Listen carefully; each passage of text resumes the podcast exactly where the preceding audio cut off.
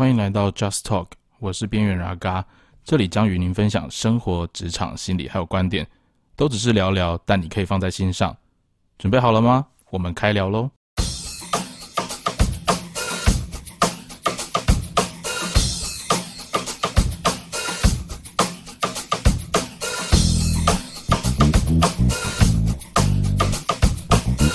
嗨，各位朋友，大家好。这一集呢，阿嘎要跟大家聊的是谁才是职场上面错的那一个人。那会谈到这个话题，是因为最近在生活当中有蛮多的朋友跟阿嘎在聊到职场的时候，都会谈到一个共通的话题，就是我们在职场当中常常会收到很多主管交办的事项，或者是公司有为了业绩目标而设定的一些绩效，或者是我们说的 KPI。那当我们拿到这些指标、这些项目、这些任务的时候，我们除了完成主管交办的事项之外，更多时候我们还会去思考到，那我是不是该在什么地方多做一些努力，甚至是为了你有可能会为了求表现而多加班，甚至是多花一些自己的时间，甚至是有些人我听到他们花了自己的金钱，哦，为了去完成公司的这个目标。但是在做这些事情的过程当中，你常常会发现哦，在职场当中，就是有一些人，就是上班的时候在逛 FB 啊，或者是看 d c a r 啊，甚至是上呃 Sassy 版啊哦之类的。那主管在交办他任务的时候，他好像也有在做，但只是都拿不出东西来。那到了时候。反正你跟他同一组，或者是你们是属于同单位的，到最后大家就会负责要扛。那这种情形哈，通常不容易发生在新进同事啦。哦，因为如果新进同事有这种情形的话，那个菜鸟应该很快就被人家抓出来处理掉了。那更常发生的是，可能进公司两三年，哦，那种呃，可能有一些经验，然后知道怎么在公司流程当中去摸鱼。或者是掌握到主管的休息时间，那花很多时间在做自己的事情啊。那我觉得大家在同样一个团队里面，人的心态当中就会强调一些公平嘛。那你当然可以说那是呃我们自愿去做的，或者是我们自己要多花时间，或者是那是我们自己的价值观啊，认为这是本来就应该做的事情。但真的是这样吗？哦，我常常听到那个身旁的伙伴在聊这件事情的时候，我也常问他一句话，就是你觉得你这么认真是为了什么？这个话题很现实哦。呃，在我以前做心理智商的时候，很常有一个情形是，我们都听过一句话是帮助人不求回报，那为公司尽忠。好像这是一个很传统的价值观概念，可是你会发现，这好像是我们应该做的事情。可是真的是这样吗？我们在帮助别人的时候，真的都能够做到不求回报吗？我对公司的付出真的能够做到，那是我心甘情愿，而不去看别人怎么做，别人怎么说，甚至是在同一个平台上面做比较这样的程度吗？我想这个部分大家。可以面对自己的时候，我们可以更坦诚一点。其实，我相信真的可能会有人可以做到不求回报，但是在职场上面，你同属一个团队，当别人跟你一起分享这个果实的时候，你所遇到的是，他不是能力不足，他是根本就没在做的状况之下，我相信，在心态上面，大部分的人是很难去接受的。可是，换个角度去说。他能够在这个单位待这么久，不就是也有他的生存之道吗？那你可能会问：如果打混摸鱼是生存之道，那大家要不要一起混起来？这就是一个很有趣的地方。的确哦，你可以仔细看看，有打混这种风气能够存在于一个团队里面的，这样的风气很容易形成一个公司的次文化。那当你发现身边的人越来越多都在打混摸鱼，然后，当你越是努力在思考怎么样去完成公司指派的目标，或者是主管交办的任务的时候，你会越发越觉得孤单。哦，这可能也是你成为边缘人一个很重要的原因跟因素。那大家我们可以去想一想哦，像我常常在跟朋友聊到这的时候，我常问的一句话是：你真的不求回报吗？好，前面刚提过。那他们常常跟我讲说：当然啦，我为了公司就是希望公司好，公司好的话，我自己自然就有可能可以得到晋升的机会。各位有听到关键字吗？没有错，我们在职场上面，人会希望获得成就，是人的本性。我们从心理学很多理论上面也可以看得到，自我实现或者是创造自己的一种高峰经验，是在工作上面或者是我们人在做事当中很重要的一种动力。那你会看到说，他身旁的人他不是什么事情都没做，然后那他来工作干嘛？各位。他的工作是为了拿那一笔薪水，他的工作目的是为了拿那笔薪水，那不就是白领薪水吗？也许是哦，老板付给你的薪水跟老板付给他的薪水可能都一样，但你们做的事情都不同，但老板还是付一样你们的薪，付给你们一样的薪水。那你觉得问题在谁身上？你觉得问题在谁身上？这地方就会有两种情形啊，呃，我觉得大家从职员的角度去看，你会觉得，呃，我跟自己跟别人去比较的时候，你会感觉到不公平。但是当从主管角度去看的时候，除非啦，哦，除非当我发现，假如我是一个主管，我发现到这种情形的时候，除非我知道那个打混摸鱼的人有他非常独特而且必须留在这个岗位的理由，但是当我选择不处理。我选择让你们自己内部去斗争，或者让你们内部自己去平衡的时候，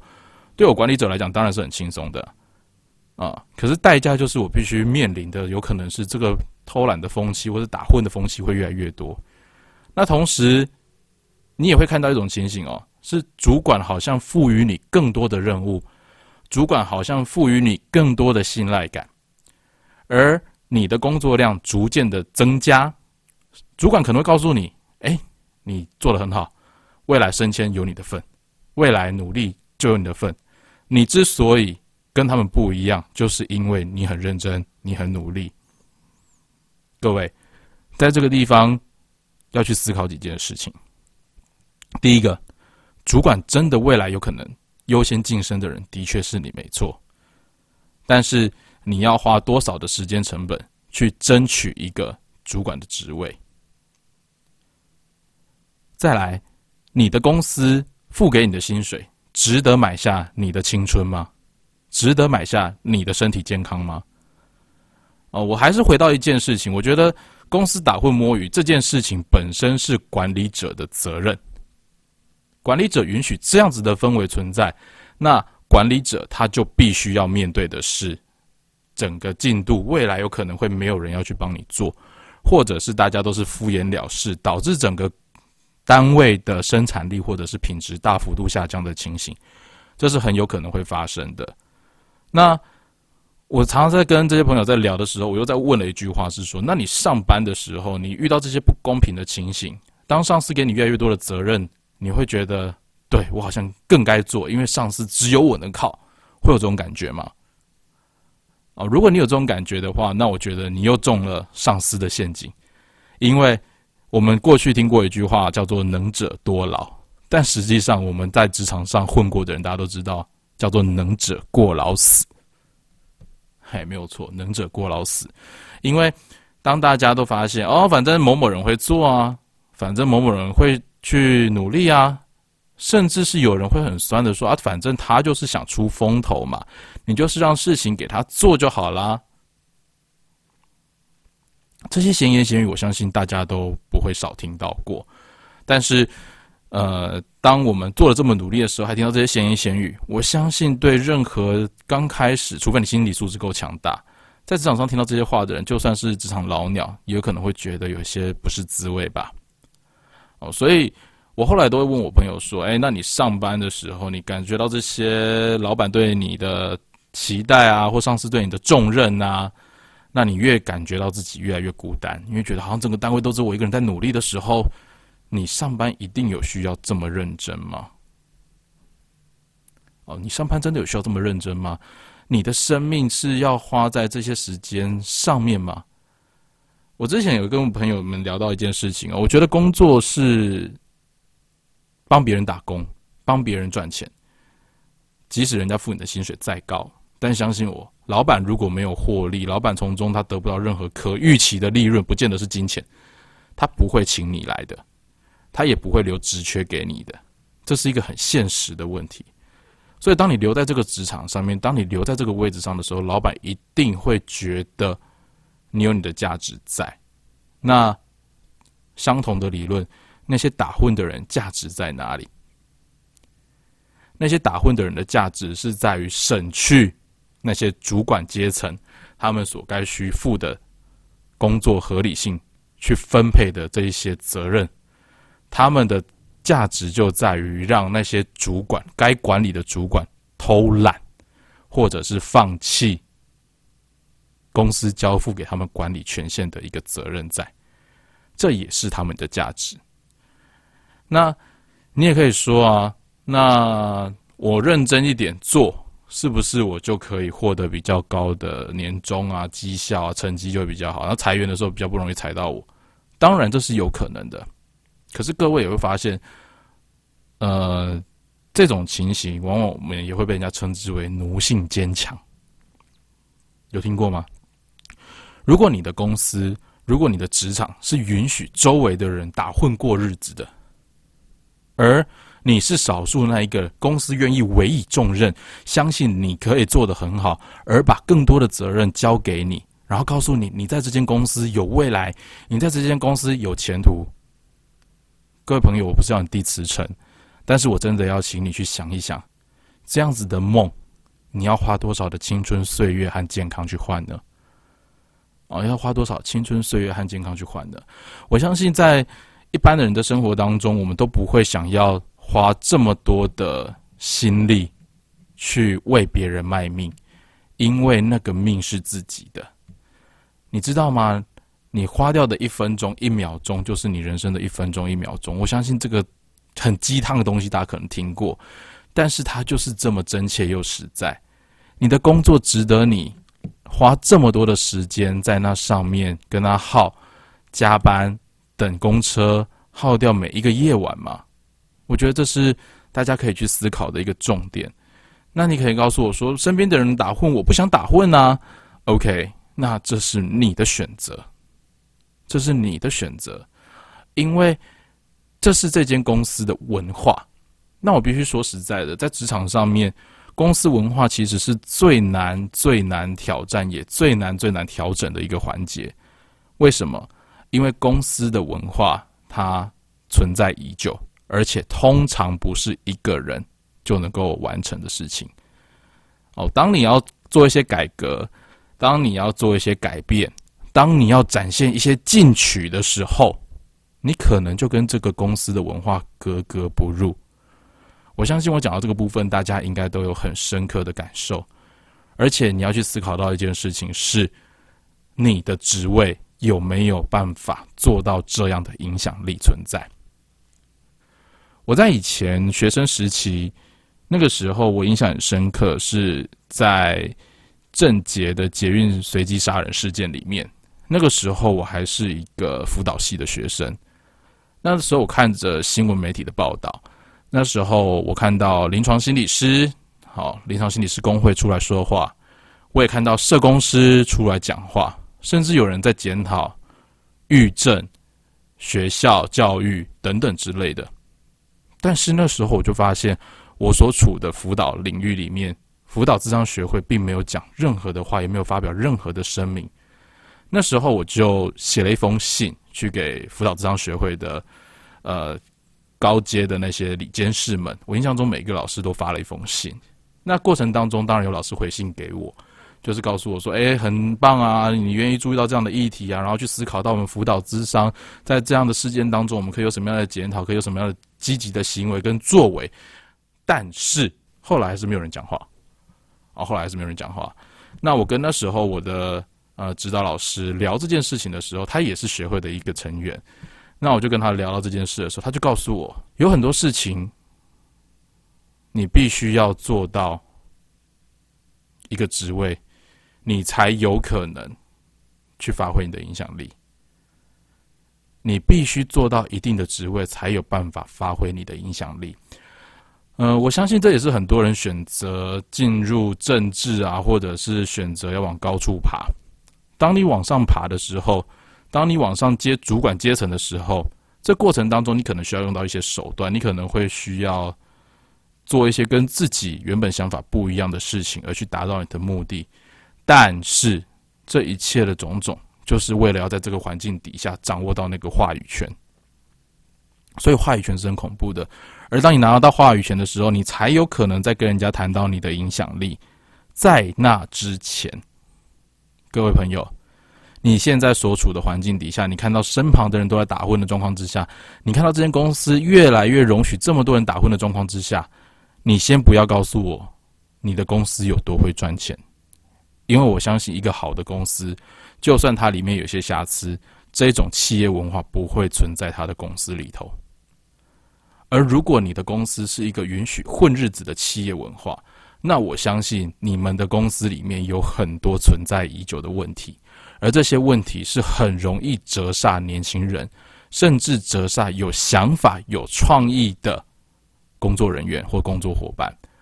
哦，我曾经看过一间公司，他号称他想要做转型。那老板是二代中心，那老板在接待、在接起这一家公司的时候呢，他从外面招聘了非常多业界的有名的人才，告诉他们这里是一个舞台。那他有的是一个在业界里面累积许久的资本，可是他知道他需要转型，他需要改变。那大家都知道，在企业融。呃，企业转型的过程里面，最容易发生的就是新进人员跟既有势力的冲突，这是难以避免的。但是老板的选择是隔山观虎斗，斗赢的你就站上来，斗不赢企业文化，那你就自己认命，你就是自己淘汰。我觉得这个条件，老板也许没有错，可是老板忽略了自己可以发挥的影响力。如果他真的想要做这些事情，那他应该可以发挥更大的一个效果。他会告诉你说：“那你自己内部都斗不过，你怎么斗外部的人呢？”可是相对的，人家何必进来你这间公司里面跟你的文化去斗呢？所以也跟在听 podcast 的朋友们分享一件事情：当我们今天听到了呃你的身旁或者是你的公司文化当中是这一种打混文化居多的一个状况底下，你可能要去思考的是，你要不要浪费你的生命在这个职场上？那如果你选择留在这个职场，让你留下来的是那一份薪水，还是旁边的男孩或美女？我相信每个人留在一份一个工作职场上面，或者是你做任何选择的时候，一定都有一个诱因存在，而这个诱因可以大到让你先忽略身旁或者是自己已经经历的不适应。可是我相信你的抱怨就不容易停止，你只是在等一个。逼不得已，或者是忍无可忍的那一天，我相信勤奋工作是一个很好的一个职场上面的态度。但是你要去思考的事情是，你的环境允不允许你拥有这个好的态度？哦，我这样说并不是悲观，而是在于职场生活当中，各位可以去思考一件事：你的生命何其珍贵啊！老板付你的薪水绝对都比不上你现在活在的这一刻这一秒。你的生命无价，老板只能用有限的金钱去买你的时间，让你为他卖命。那你都已经在为他卖命了，你都已经提供一份廉价的合约了，那你还要花多少心力去面对这一个允许打混摸鱼的文化存在于你的公司里面呢？我相信。呃，职场当中啊，有很多呃灰色的或者是不确定的地带。我不能告诉你说，每一个人工作绝对都是一百分的努力。可能你今天会用个八十分，明天用个九十分，状况差一点的时候，你可能七十分。但是你可能都会想要努力去把它跟上。本来就是如此，人不能像橡皮筋一样永远都绷得紧，因为绷紧的那一天早晚会断掉。我们都会给自己和给呃自己工作的节奏有些调试的空间。可是回过头来是说，你真的要花多少时间在你的职场上面去适应它的文化，或者是你要花多少时间去让这间公司改变成为你想要的文化？那在还没有改变之前，各位，你必须想清楚，你的生命如此的可贵，你的时间如此的宝贵，没有一份工作是值得你用生命去换的。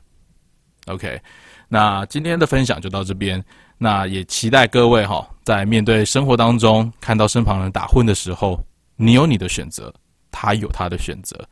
那最重要的一件事情是，开心也是过一天。不开心也是过一天，你选择关注的视野会影响我们每个人自己每一天生活的心态。出门前的微笑，希望在下班的时候，你今天也能够想到一些让你觉得微笑的事情，